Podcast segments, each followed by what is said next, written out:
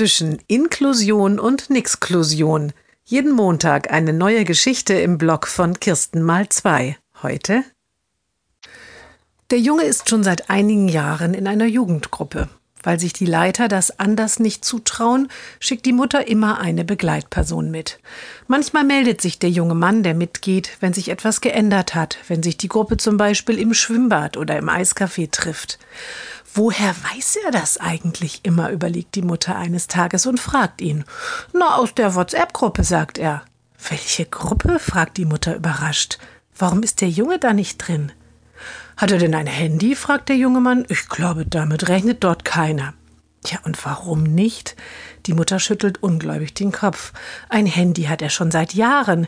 Er schreibt auch regelmäßig in die Klassengruppe und mit seinen Freunden.